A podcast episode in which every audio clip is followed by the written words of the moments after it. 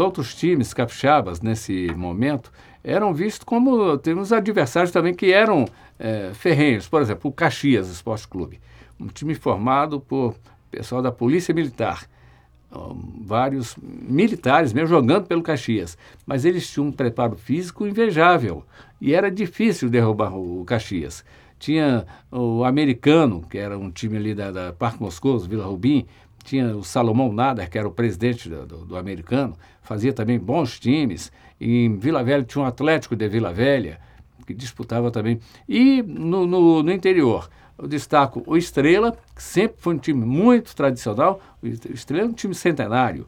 Então fazia também grandes equipes e era muito saudo, é, saudável nós vemos os clássicos envolvendo os times de Cachoeiro. O, o Estrela tinha também o Cachoeiro Esporte Clube, que hoje está parado mas eram grandes jogos emocionantes entre os times de Cachoeiro, volto a frisar, principalmente o Estrela, que tinha uma dupla de ataque sensacional, Alcenir e Feijão. Destaco também os bons times que eram formados em Colatina, Associação Atlética Colatina, que chegou inclusive a enfrentar o Corinthians lá em São Paulo e venceu. Venceu o Corinthians lá, entendeu? E Linhares formava boas equipes, São Mateus. Então, realmente, eh, era uma rivalidade gostosa no nosso futebol, com as equipes do interior também dando trabalho aos times da capital. É, um irmão meu, ele chegou para mim e disse, chamava sempre de Paulo, né? Paulo, deixa eu te falar uma coisa. Em Vila Velha agora, voltou para a primeira divisão de futebol capixaba, o Santo Antônio, Santo Antônio né, Futebol Clube, que era aqui da, de Vila Velha, Santo Inês ali. Inclusive um time de, na época, de um dos maiores torcidas de Vila Velha era o Santo Antônio. Então, ele falou assim, por que, que você não vai lá fazer um... Estão fazendo peneira lá, por que você não vai fazer uma peneira lá? De repente, você passa. Aí eu falei, ah, rapaz, não quero mexer com isso não, estou trabalhando, tenho meu dinheiro, estou estudando, então vou ficar por aqui mesmo. Aí ele insistiu, insistiu, desculpa. E eu falei, tá bom, vou lá. Aí fui, rapaz, e passei nessa peneira, né? E fiquei no Santo Antônio.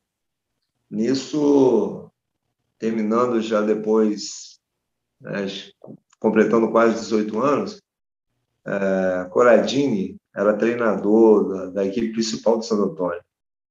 E Coradini gostava muito do, do meu futebol e, e, me deu uma oportunidade no time profissional. Até estreiei lá no campo do em Cachoeiro, no, no Sumaré, contra o Estrela. Primeiro jogo meu, tinha, apenas completar 18 anos. Foi muito bem, né? Muito bem. Aí a, a carreira começou a dar uma engrenada, né? Tenho muitas lembranças. Lembro do Vila Velha. Eu morava em Vila Velha, e aí o Vila Velhense foi criado e estava na segunda divisão, e estava líder da segunda divisão. Fui tudo que é jogo, fui aliado, vários jogos. E acabei fazendo o ídolo do Vila Velhense, de doação também, né? Alguém pagou o estúdio, eu fiz. É... E o Vila Velhense foi campeão da segunda divisão. Frequentei o campo do Tupi, que o Vila Velhense jogava lá, Frequentei muito o campo da Desportiva, né? o Engenheiro Araripe, antes né, de, dessa reforma. Fui muitas vezes, fui com o Giovanni, muitas vezes ao Engenheiro Araripe, com Lula de Vitória. E eu fui muito jogo aqui, então é difícil falar. Como te falei, fui nos estados do estádio de futebol do, do Espírito Santo todo, né? Praticamente. Colatino, fui, fui em tudo. Meu coração amanheceu, iluminou. A claridade fez folir meu olhar. O azul mais forte que eu já vi no céu brilhou. Na cor dessa camisa, uma chama brotou. Essa paixão vermelha é raça e muito mais. Nossa bandeira nasce no branco da paz. Vila Velhense, essa semente, grão de tuas glórias imortais. Vila velhense, a vida explode quando Vila entra em campo. Vila velhense, o amor sacode a euforia no seu campo. Vila, Vila, Vila, Vila em primeiro lugar. Vila é seleção, bate coração, é campeão. Ouvimos o jornalista Jairo Peçanha, o ex-jogador Morelato e o músico Carlos Papel. Eles falaram sobre suas memórias em relação ao futebol capixaba. As lembranças, quando são boas, proporcionam sentimentos dos mais bonitos. São desses sentimentos que o futebol é feito. A paixão é movida pelo que você já sentiu um dia e pela expectativa do que vai sentir no futuro.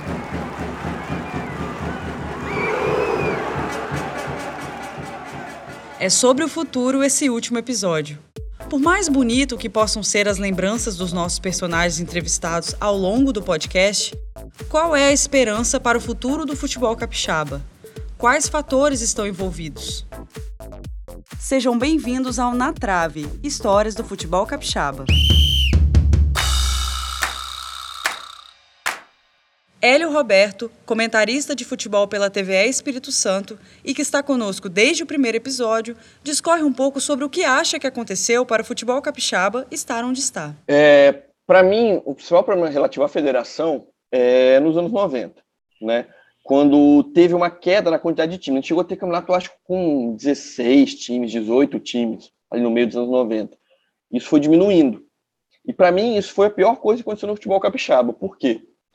Porque, para mim, quanto mais times, quanto mais cidades você tem participando do campeonato, é mais gente. Né? Ainda mais no estado que não tem a cultura do futebol, é muito importante você agregar né, as cidades, principalmente com o interior, a galera se empolga bastante quando o time está bem no campeonato. Então, e, e, é a característica que a gente falou aqui do futebol capixaba, dessa força do time do interior, que apareceu muito forte nos anos 90. Então, para mim, a pior coisa foi essa diminuição gradativa da quantidade de times da primeira divisão do futebol capixaba. Para mim, isso foi muito nocivo. O técnico Marcos Magalhães, com longa carreira dentro do Espírito Santo, também dá seus pitacos. Vejo, assisto, porque gosto, né? Até para atualizado. Mas, com, com licença da palavra, virou uma várzea, né? Assim, a estrutura do futebol capixaba, você vê finais de campeonato, com duas mil pessoas. Uhum. Você olha na beirada do campo, todo mundo dentro do campo. Sabe? Ah, infelizmente, né? Ah, ah você está cuspindo no prato que comeu. Mas no tempo que eu comia, realmente era uma coisa saudável. E o negócio, eu estava fora os oito anos, o pessoal falava muito isso. Por que, que o Espírito Santo não evolui? É porque está no meio de São Paulo, Minas e Rio. Você monta um triângulo ali. São Paulo, Minas e Rio, e bota Espírito Santo ali no meio. Aí ele não consegue ir nem para um lado nem para o outro. Não acredito que seja isso, não. não acredito que seja isso. Aí você, rapaz, você tem força própria, você tem que buscar o teu espaço. E aqui, infelizmente, né, esse espaço foi sumindo, sumindo, sumindo. E outros esportes foram surgindo aqui também, ganhando um, um, um volume maior. Então, infelizmente, hoje o futebol. Eu teria maior vontade. Mas se ah, monta aqui um projeto, nós vamos fazer aqui uma equipe para buscar o. Porque todo mundo quer ser campeão. Então, montar a equipe competitiva. Agora, você não monta uma equipe competitiva tendo que trazer fulano, beltrano, porque esse aqui ajuda o clube, esse aqui dá não sei o que para o clube, esse aqui patrocina não sei o que para o clube. Aí tem que botar não faz equipe assim, competitiva assim. Rodrigo César, ex-jogador e técnico do Rio Branco de Venda Nova do Imigrante, conheceu por dentro a vida de jogador no futebol capixaba. Ah, cara, é uma profissão muito difícil, né? Treinador já é uma profissão difícil em, em qualquer estado, né? E aqui no estado é um pouco mais difícil pela, pelas não estruturas de todos os clubes, né? Um clube ou outro que tem um, uma estrutura, que paga um salário que dá para você se manter com sua família. Geralmente, a maioria dos treinadores, a maioria dos jogadores também, pessoas que trabalham no, no futebol, tem outra profissão. Não somente jogador, não somente treinador, ou trabalha outra função para poder botar alimento dentro de casa. Então a maior dificuldade é essa que eu vejo, de, de não ter todos os clubes com a estrutura e com a condição de pagar um salário ideal para você se, se manter ali somente na sua profissão. É, é péssimo por conta disso, né? Não conseguir manter uma equipe e outro, e outro fator, né? O futebol profissional no Espírito Santo e o futebol amador andam lado a lado. É, a gente vê muito jogador que joga no profissional, jogando no amador para completar a renda, ou porque gosta mesmo, né? É, de jogar o amador, porque o amador não tem, não tem suas regras, você não precisa de fazer uma, um, um, um treino tão específico, às vezes você não precisa de ficar em uma concentração sem ingerir bebidas alcoólicas e tal. Então, é, infelizmente, tem, tem um elo muito forte entre o futebol amador e o futebol profissional. E aqui eu não estou é, descredibilizando o futebol amador, não. Estou falando apenas que, que o elo é muito próximo para o que, que é amador e o que, que é um campeonato profissional, um campeonato que vale vaga na, na Copa do Brasil, por exemplo, né? Uma Copa do Brasil que você passar da primeira fase é, num jogo único, você ganha aí quase um milhão de reais, né? De cota de televisão. Então, tem que ter essa, essa separação do que, que é um, do que, que é o outro, mas infelizmente, ainda no futebol capixaba, a gente vê muito isso. E e infelizmente o cenário atual é péssimo. Alguns jogadores é, sofrem lesões e o clube não, não dá assistência necessária, ir para a justiça tal. Às vezes o clube é denunciado por jogador assim. É, denuncia o clube por, por falta de, de alimentação, por exemplo. Direto aparece algum clube é, fazendo isso que o jogador denuncia por conta de não estar tá oferecendo o que prometeu de, de, de, de, almoço, janta e café, por exemplo. É, também aparece muito questões de salário, salário atrasado é algo recorrente. É, e quando não é o salário atrasado, não recebe mesmo, o jogador aceita é, jogar sem, sem receber às vezes. É, mas tudo isso daí faz com que o, o cenário seja péssimo, péssimo, péssimo para o futebol. Quem falou foi a jornalista Emanuela Afonso. Essa afirmação de que entre o profissional e o amador no Espírito Santo existe pouca diferença anda junto com os pensamentos do técnico Ari Bianchi, profissional de longa data no estado. Há, uma, há um abismo entre o que capacita um, um treinador para o alto rendimento, mesmo no Espírito Santo, com todas as dificuldades que nós temos, são poucos os treinadores que saem para se especializar, para se preparar, mas assim a gente tem uma quantidade razoável de treinadores realmente com capacidade técnica científica, com capacidade didático pedagógica para realmente aplicar grandes trabalhos. Mas, lamentavelmente, é, nós temos um. É, eu, eu, não, eu não falo isso é, desmerecendo, né? eu falo isso muito compreendendo a dificuldade que os nossos atletas têm. Né? É, uhum. Formações limitadas, clubes com, com falta de estrutura, é, riscos que correm, né? a, a carreira de, treina, de, de jogador de futebol é, é, é de risco. Né? Um jogador pode realmente ter uma lesão grave e ter dificuldades profissionais. É, então, assim, eu, eu falo muito em defesa do, do jogador, mas do atleta, mas eu tenho que é, ser verdadeiro. Né? É, nossos atletas profissionais é, tem um comportamento muito amador, muito aquém, é, com, uhum. com um aspecto de deficiência muito elevado. Né? Nossos jogadores é, têm dificuldade de entender a, a necessidade de, de se fazer as sessões de treino com a, com a intensidade, com a qualidade necessária. Né? Então, assim, é, quando você tem. Você leva em consideração o seguinte: você pega uma ginasta rítmica, artística, ela vai repetir um mesmo movimento uhum. milhares de vezes. Concorda comigo? Uhum. Ela vai estar tá sorrindo, ela vai estar tá sentindo dor até no cabelo, ela vai estar uhum. tá com ácido lático é, saindo no suor, mas ela vai estar tá graciosa. sorrindo e repetindo os movimentos até atingir a perfeição. Uhum. Pede um jogador profissional para fazer uma sessão de treino com 50 cruzamentos para a área. O que, é que vai acontecer? Você vai ter um jogador, quando tiver batido a, a trigésima bola, você vai ter um, um atleta com nível de aceitação, de satisfação muito baixo. Novamente, Marcos Magalhães. Eu acho que deu uma mudada, tá? É o que eu te digo. Você vai falar, pô, esse cara detesta, detesta empresário. Não é detestar empresário, não. É porque o queira ou não queira, você.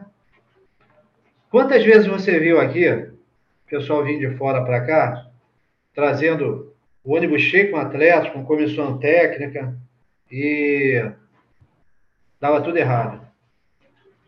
Então, quer dizer, eu eu não sei, eu acho que o, hoje em dia, né, tem clubes aqui, te peço até por uma questão ética, né, não citar o nome deles, mas tem clubes aqui que trazem a comissão técnica com ônibus de fora, porque o empresário vai bancar tudo, porque é filial de um, de um outro clube. É, eu lembro que o Cruzeiro fazia muito isso aqui. A mulambada do Cruzeiro vinha tudo para cá. Os caras ficavam doidos. Eu falava, ah, mulambada? É mulambada. Não joga lá, não joga, nem não joga nem nos clubes de Minas, aí o, ah, esse garoto é promia. É, quantos anos tem? Tem 18 anos. Tem nada contra. Está pronto? Não, não está pronto. Aí vai ficar pronto aqui? Não tem condições, sabe? Então é, é muita coisa assim que uhum. acaba atrapalhando. Então eu, eu acho que os clubes aqui eles tinham que ter uma gestão própria, com gestores daqui, que conhecessem a realidade daqui, que quisessem é, fazer um negócio para crescer aqui. Redney Moreira, narrador de futebol também pela TVA Espírito Santo, fala sobre as disputas em âmbito nacional e como a administração dos clubes impacta nessa jornada. Porque aqui no futebol capixaba a gente ganha um estadual, no outro a gente tem Copa do Brasil brasileiro. Se a gente não ganhar o estadual de novo, e a gente não for bem na Copa do Brasil brasileiro, no ano seguinte a equipe não disputa nada. Recentemente a gente olha aí Serra, Vitória, aconteceu isso, foi campeão estadual, no outro ano tinha competição de Copa do Brasil brasileiro foi mal na Copa do Brasil ou não? Né, até que foi, foi bem, porque o Serra passou, Vitória passou, o Rio Branco passou esse ano. Mas foram mal na Série D do brasileiro, não conseguiram avançar. Como não ganharam nada no estado, no ano seguinte eles não disputam nada. Vai acontecer esse ano de novo com os dois Rio Brancos, se eles não, se nenhum dos dois forem campeão da Copa Espírito Santo. O Rio Branco de Venda Nova e o Rio Branco Capa Preta estão jogando esse ano Copa do Brasil brasileiro, vão jogar Copa Verde. Porém, se eles não ganharem a Copa Espírito Santo, o ano que vem não tem nenhuma competição nacional para disputar. E aí deixa de receber investimento e tem que começar lá do zero a remar tudo de novo. Então, acho que tem que ter essa consciência que eu preciso manter um padrão, eu preciso ter uma sequência de um time que chega e fique em alto nível, que ele puxe, né, que eu falei, que ele seja locomotivo a puxar os vagões aí como exemplo para outras equipes. Novamente, Rodrigo César. Cara, eu vejo, eu vejo que outros clubes também estão começando a, a tentar se organizar, né?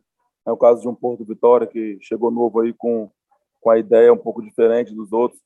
É um clube que tem um potencial muito grande de crescimento, né? Tem o Aster Brasil, que é um clube de empresários também, que vem estruturando. O clube onde eu trabalho, o Rio Branco de Venda Nova, vem fazendo um trabalho excelente também.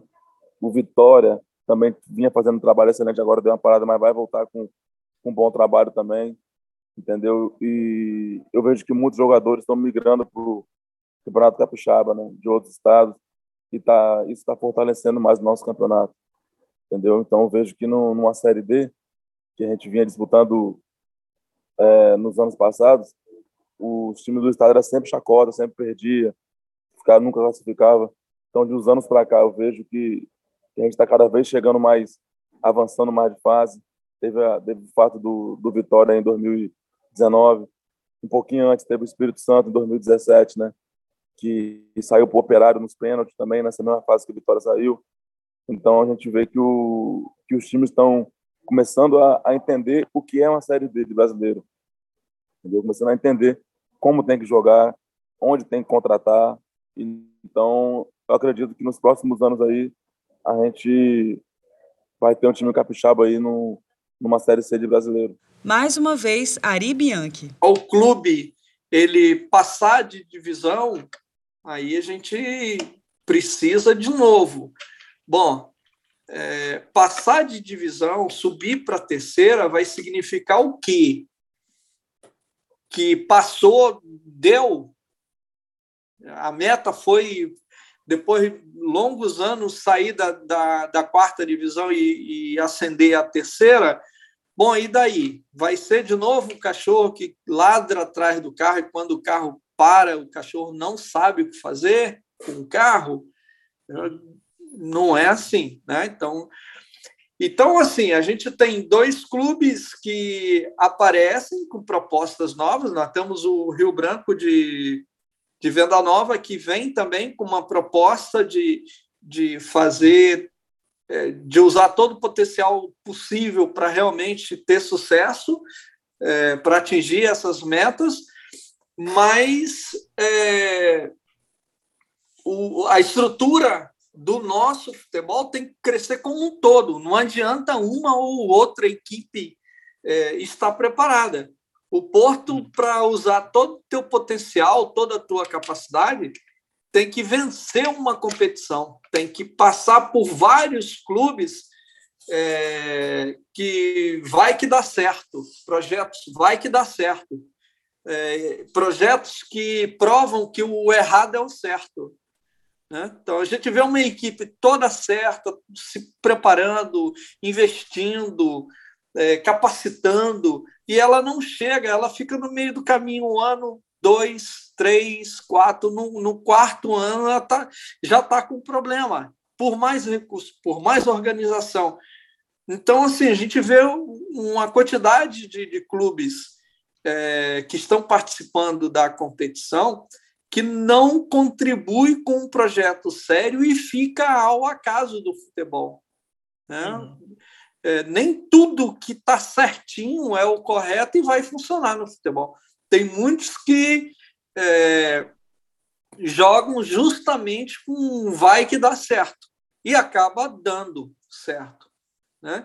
E aquele que realmente fez todo. Eu cansei de provar, eu particularmente, cansei de provar que o errado dá certo. Peguei estruturas horríveis e fez chegar num patamar tirando clubes que estavam muito melhores preparados para representar. Entende? Então, isso é um, é um gargalo que a gente precisa, mesmo que por força de regulamento, resolver.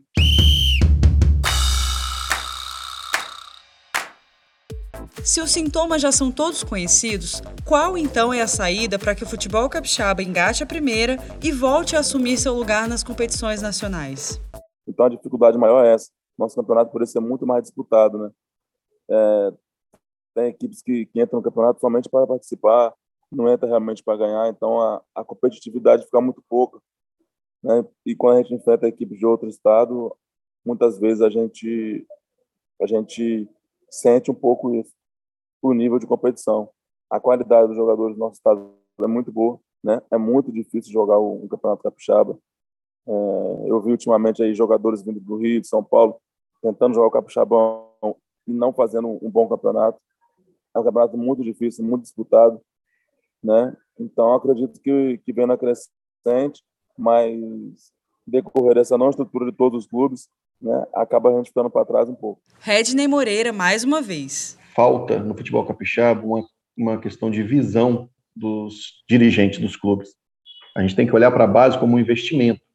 Né? A base tem que ser vista como assim: eu tenho que investir para depois isso me dar um retorno. E a gente olha aqui mais para a base como uma despesa, como uma obrigação. Porque os clubes que jogam a Série A, eles são obrigados a ter um, uma categoria sub-20. E eu já ouvi muitos reclamar. Ah, só dá despesa, só gasta, né? Tem que ter um sub-20, não dá retorno nenhum, porque a forma de tratar, a forma de trabalhar a base aqui é diferente do que a gente vê da forma ideal, né? Por isso que eu falo que esses clubes novos que estão chegando com a mentalidade diferente, com a diretoria profissional, pode trazer um pouco mais de esperança para a gente. Porque a gente vê que, por exemplo, vou citar aqui o Porto, começou em 2014 com categoria de base, esse ano profissionalizou, mas lá eles têm sub-13, sub-15, sub-17, que é campeão de tudo na base do estado, então, tem uma sequência, né? tem um investimento. Aí surgiu esse ano Nova Venécia, que também montou time de base, sub-20, sub-15, sub-17, vai disputar competições, então a visão lá também é outra. Né? Já vem com dirigentes pensando na formação do atleta. A gente tem o Aster, que esse ano também profissionalizou, mas já está aí há três anos no mercado com categoria de base. Então, se os clubes entenderem que eles precisam ser clubes formadores para é, criar os atletas, né, formar o atleta em casa, e depois isso vai render frutos para ele, talvez o atleta não vai chegar nem a vestir a camisa, mas, por exemplo, ele vai ser vendido, vai ter um percentual, né, o Real Noroeste ganhou uma parte da venda do Richard quando foi para a Inglaterra, e agora se for, for vendido para o Real Madrid, para o PSG, pode foi, vai ganhar mais uma parte.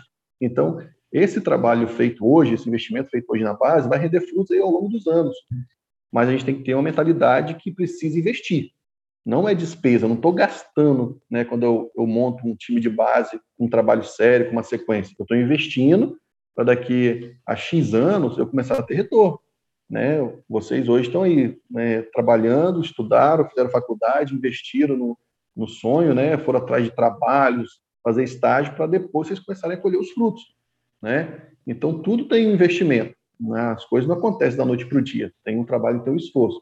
Então, a nossa base hoje precisa mudar a mentalidade dos dirigentes na visão que eles têm é, com esses meninos. É, a, a grande questão está exatamente na falta de entendimento do futebol como negócio.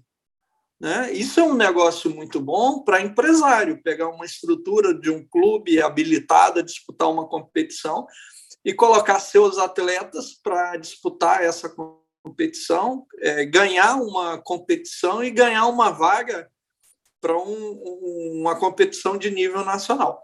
É a forma, é, é a vitrine mais perfeita para você adiantar o processo de venda, de colocação dos seus atletas. Né? Isso é um grande facilitador. Quando você consegue fazer com que essa parceria ela é, seja de corresponsabilidade, é, tudo bem. Né? O que, que o clube perde? O, clube vai perder, evidentemente, espaço para colocar o seu patrimônio, né? os seus jogadores, a sua prata da casa. Quando consegue, vai dividir com esse parceiro, empresarial. Né? Então, um atleta que poderia ser 100% do clube acaba é, sendo parte só do clube, a outra parte vai para esse parceiro empresarial, investidor. Né? Então, é, esse modelo, para mim, ele consegue resolver de imediato um problema que o clube tem de cumprir né, a, a estatutariamente a sua, as suas obrigações de filiado, né, tem que participar da competição. É, então, geralmente, isso é, é usado dessa forma. Então, isso está funcionando é, muito aqui no Brasil, justamente pela precariedade que existe nos clubes de se manterem a nível financeiro. Né? há uma dependência cada vez maior. Né? As legislações estão cada vez mais facilitando. Tem essas novas mudanças que estão por vir, né? que eu acredito que vai fazer com que haja uma obrigação. Na, na, na minha concepção é o seguinte: o Espírito Santo é, pode ter quatro clubes profissionais, os outros vão ser amadores. Né? Então, aqueles que estiverem é, mais com o modelo privado estabelecido, consolidado, é, esses vão conseguir realmente sobreviver. Os associativos que têm toda essa problemática de, de, de falta de gestão profissional, esses vão retomar as suas origens. Você olhar a estrutura dos clubes que são recentes agora, eu tive a oportunidade de conhecer tanto o Nova Venécia, quanto o Porto, né, o Arsenal, eu tive a oportunidade de ir lá conhecer, ver a, a proposta do trabalho. Os clubes, vamos dizer assim, tradicionais estão para trás. É fato. Por exemplo, hoje, se eu não me engano, acho que a Desportivo não disputa nenhuma categoria de base. Né? Deixou de ser obrigado, obrigatório o sub-20 por causa da pandemia, e eles não têm. a, o Rio Branco disputa mais com parceria. É uma escolinha de fulano de tal que veste a camisa do clube. Não é o clube que mantém né, a categoria de base. Então, para mim, os clubes tradicionais já estão atrás. Mas o que me traz esperança é que eu vendo outros clubes, né, com a gestão é, de investimento na base, tendo sucesso, tendo retorno, me obriga a fazer isso também. Por mais que eu vá ter que copiar, mas eu vou ter que dar um passo nessa direção. Por isso que eu acredito sempre que, assim, que se um clube aqui do estado começar a despontar com uma estrutura né, sólida, com um trabalho assim profissional, de certa forma vai obrigar as outras equipes a correr atrás e fazer o mesmo, ou vai ter que fechar as portas. Né? Então eu, eu vejo assim que precisa de alguém puxar o trilho, precisa da locomotiva puxar para que os, né, o, os vagões venham atrás. E talvez esse time está surgindo nessa nova safra aí, das equipes que estão né, chegando agora. E os de camisa que tiveram o tempo deles, tiveram a oportunidade deles, não fizeram, vão ter que correr atrás para chegar igual, né, para equiparar isso aí. E aí um, a minha visão vai nessa direção porque a gente não vê aqui no futebol capixaba uma sequência de trabalho. A gente vê times sendo montados para um campeonato, se ganhou, é, desmancha, se perdeu, desmancha e começa outro campeonato do zero. A gente não tem um bicampeão estadual desde 2004, né? Serra foi 2003, 4 e 5, se eu não me engano. Então já se vão lá quase 20 anos que a gente não tem um bicampeão estadual que isso quer dizer? Que a gente não tem uma sequência de trabalho. Apesar da esperança que alguns projetos de novos clubes trazem, Hélio Roberto prefere ser mais cauteloso na hora de eleger os agentes do futuro do futebol capixaba. Então, eu, por enquanto, minha tendência é acreditar que sim, né? Porque a gente já teve exemplos, né? É, que não duraram. Foi o Espírito Santo, né? É, o 12, né? Times de empresário que apareceram com, com grandes promessas e não vingaram, né? Então, eu prefiro, sim, esperar mais um tempo para acreditar. A gente tem agora um projeto...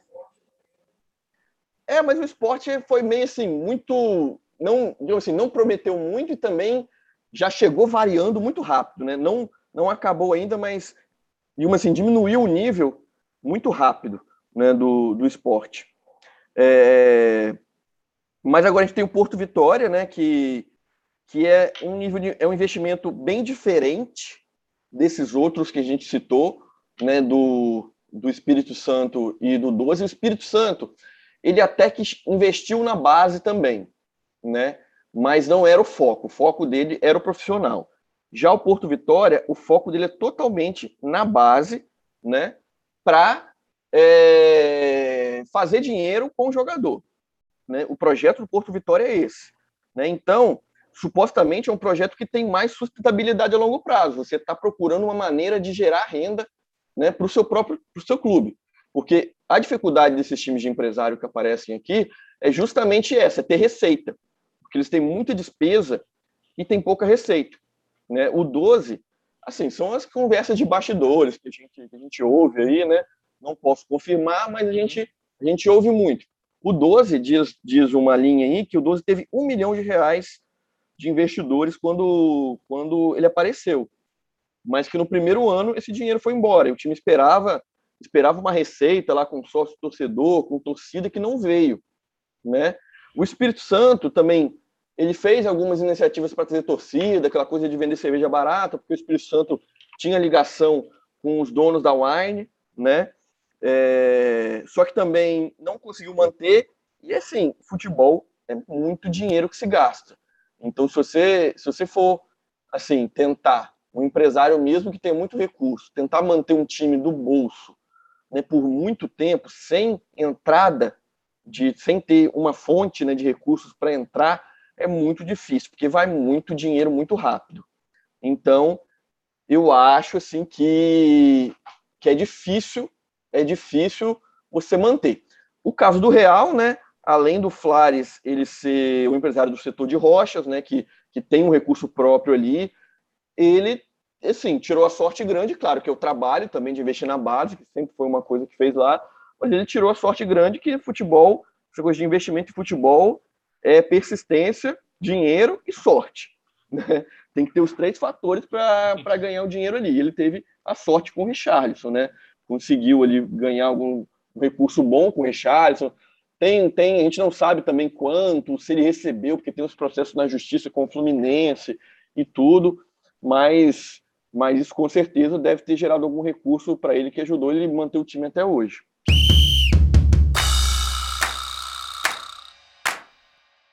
Futebol não é uma ciência exata e não há uma resposta definitiva sobre os problemas que os clubes capixabas enfrentam já há mais de duas décadas. Entre o passado, o presente e o futuro, o podcast Na Trave tentou ao menos entender o que aconteceu e como aconteceu. E retornamos a uma questão lançada no primeiro episódio: do que vive o torcedor no Espírito Santo? O que basta para ele? Fica claro que a memória é um fator decisivo, e é justamente na memória uma de nossas falhas. Os estudiosos que conversaram com a gente, como Hélio Roberto e Leandro Vieira, relataram sempre a falta de registros e a dificuldade de conseguir algumas informações. Pois então, se nem com o passado podemos contar, o que esperar do futuro? Mas apesar dos pesares, algumas coisas não nos podem ser roubadas. Dos grandes jogos aos grandes desastres, o futebol capixaba segue sua caminhada. Fica para sempre o que importa nesse esporte: o sentimento. Futebol é sobre sentimentos e sensações acima de tudo. É sobre paixão. Eu cheguei aqui de repente começaram a me pedir hino para clube. Pô, tu faz hino para clube tal? Falei, pô, eu lembrei do cara, né? Falei, vou sair fazendo. A desportiva, por exemplo, que foi o, o primeiro que eu fiz, foi, me foi pedido pelo, pelo presidente da Grena Amor na época, ele faleceu. Ele, eu estava comendo um sanduíche com a vitamina lá em Vila Velha, num, num restaurante daquele lá, na lanchonete. Quando eu fui pagar, o cara, o cara falou, tá pago. Isso aí é coisa de filme, né? Não acontece. Eu, como assim? Eu olhei o cara, não, já paguei, por favor, eu queria falar contigo. Cheguei, ele falou para mim, você faz uma música para desportiva? Você faz um hino pra gente? Eu falei assim, mas você, o hino já existe o hino, inclusive eu conheço a pessoa que fez o hino. E eu, eu posso fazer uma música para vocês, eu me lembrei, não. Claro. Aí a porta abriu, eu falei, vou fazer música, né? Abri, me despertei para essa coisa. Aí fiz lá para desportiva, para Grana Amor, e considero que não é um hino da desportiva, é uma música que eu fiz para desportiva, mas a torcida cantava a música. Então, começou por aí. Depois eu fui fazendo outros hinos. Eu parei porque aqui é o Espírito Santo. Chega lá em Alegre, a música do Alegre, do time lá, já tem um autor. O cara bacana, a música é legal. O Rio Branco, fui fazer a música. Me pediram, o Nenel, falecido Nenel, me pediu a música do Rio Branco, para fazer uma música para o Rio Branco. E eu estranhei porque o compositor é vivo, o seu Conrad, né? E, eu, e a música do Rio Branco é linda, cara, entendeu? Eu falei assim, eu, o que que tá acontecendo? Aí fui olhar, não tinha uma gravação adequada, né? Aí eu gravei, dei de presente para o time. Então essas coisas, e fui assim, fui fazendo. Fiz o Serra, eu fiz o Serra no dia que o Serra foi campeão. Eu gravei a música do Rio Branco, o Rio Branco foi campeão. Eu fiz a música esportiva, o último campeonato esportivo lá atrás. Ainda fiquei com fama de pé quente. grena, grena, grena, meu coração é grenar sou desportiva. Ó, chama viva, é meu maior prazer te amar. Sou campeão, levanto a taça. Essa camisa é pura raça. Diva, diva, o meu coração é grenar. Não me importa onde é o jogo, vou correndo pra te ver. Solto o grito com a galera e entro em campo com você. Faça chuva, faça sol, eu vou, eu chego lá. Vou sem medo e se Deus quiser, vai dar tiva, tiva. Grena, grena, grena. É isso. O podcast Na Trave Histórias do Futebol Capixaba é uma realização Banana Produções, com recursos do Fundo de Cultura do Estado do Espírito Santo, por meio da Secretaria de Estado da Cultura do Espírito Santo e pela Lei Aldir Blanc. Este episódio encerra a primeira temporada do podcast Na Trave Histórias do Futebol Capixaba. Sabemos que tudo o que foi contado aqui é apenas um recorte de algo muito maior. Por isso, estaremos abrindo um canal pelo nosso e-mail para recebermos as histórias dos ouvintes. Caso você queira dividir a sua história ou indicar a de algum conhecido, mande um e-mail para natravepod@gmail.com. Só lembrando que pode é com D mudo. Muito obrigada por ouvirem até aqui. Até mais. Roteiro e produção: Maicon Aquino, Marcos Neves e PH Martins. Edição, sonorização e mixagem: Marcos Neves. Narração: Natália Dornelas. Redes sociais: Maria Fernanda Figueiredo Conte. Design gráfico: Ramile Queiroz. Agradecimentos: Hélio Roberto, Redney Moreira, Edson dos Santos Pereira, o Flecha Negra, Carla dos Santos Pereira, Emanuela Afonso, Agnaldo Xavier, Carlos Alberto Gomes Cauien, o China, Marcos Magalhães, Aridelson Bianchi, Carlos Papel, Morelato, Leandro Vieira, Vinícius Coelho, Ferreira Neto, Jairo Peçanha, Jorge Félix, Ervino Luns, Marli Luzia Vale Tadino, Camila Miranda Majeski, Rodrigo César, Carlos Gonzaga, William Cabeleira, Irã, Eliane Reis, Estúdio Bravo, Sara do Estúdio Bravo, Tainá Macedo Luns, Cláudia Márcia de Macedo Luns, Alexandre Mel Luns.